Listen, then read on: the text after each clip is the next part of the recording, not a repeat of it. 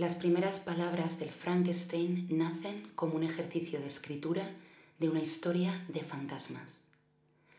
Es el año 1816 y Mary Shelley está pasando el verano en una villa en Génova, propiedad de Lord Byron. Tiene 18 años. En 1817, Percy Shelley envía una carta a su editor. Dice, Te envío el manuscrito que ha dejado a mi cuidado un amigo al que tengo mucho aprecio. El manuscrito no está firmado. El manuscrito es rechazado. En 1818 se publican un total de 62 novelas entre Inglaterra e Irlanda. El 66% de ellas son anónimas. También, en 1818, una editorial londinense publica el Frankenstein con una tirada de 500 copias. En ninguna parte aparece el nombre de su autora. El libro no obtiene buenas críticas. Dentro del libro, el doctor Víctor Frankenstein no pone nombre a su criatura. En 1823, Mary Shelley revela su nombre en la segunda edición de Frankenstein. En 1831, Mary Shelley escribe una carta al novelista y aventurero Edward John Trelawney en la que rechaza sus avances amorosos. Dice, mi nombre nunca será Triloni. Ya no soy tan joven como cuando me conociste, pero soy igual de orgullosa. Debo contar con todo el afecto, la devoción y sobre todo la solícita protección de quien quiera conquistarme. Y tú perteneces a la humanidad femenina en general y Mary Shelley nunca será tuya. En 1832, Mary Shelley escribe una introducción para una nueva reimpresión del Frankenstein. En ella cuenta que la idea de la novela le llegó en un sueño, en una noche fría de verano en la villa italiana de Lord Byron. Dice, Cuando apoyé la cabeza en mi almohada no dormí, ni podía decirse que estuviera pensando. Mi imaginación, sin proponérmelo, me poseía y me guiaba. Con los ojos cerrados vi al pálido estudiante de artes profanas arrodillado junto a la criatura que había armado. Vi el horrible fantasma de un hombre estirado mostrar algunos signos de vida y agitarse con un movimiento inquieto, medio vital.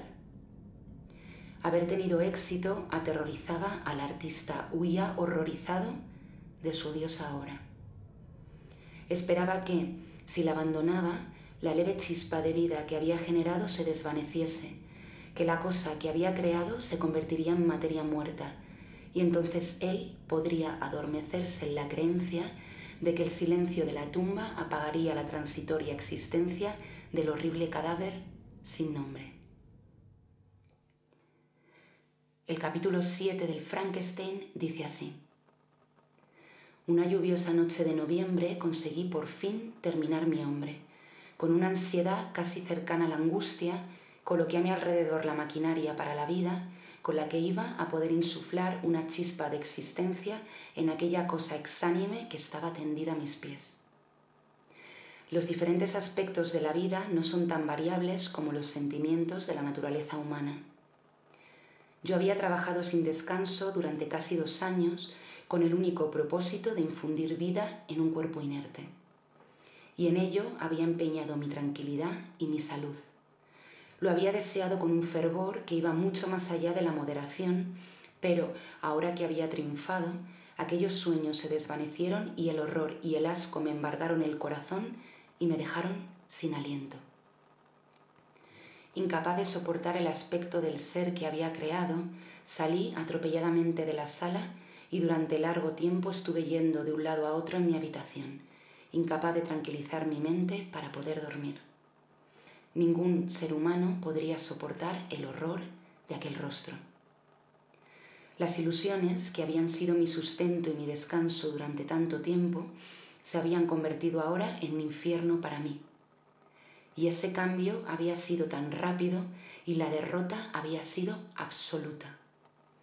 Al fin Llegó el alba, grisácea y lluviosa, e iluminó mis doloridos y soñolientos ojos.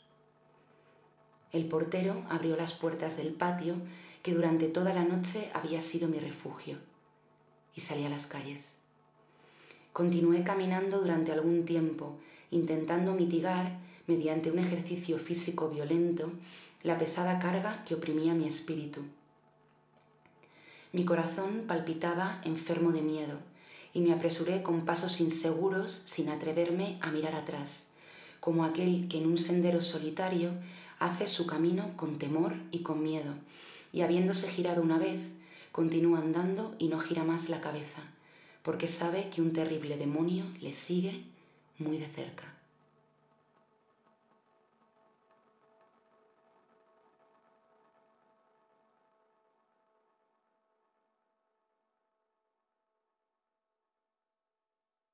Cita sonora para el Departamento de Tecnología del Book Friday 2023 narrado y producido por Elena Mariño y Henry Laforet.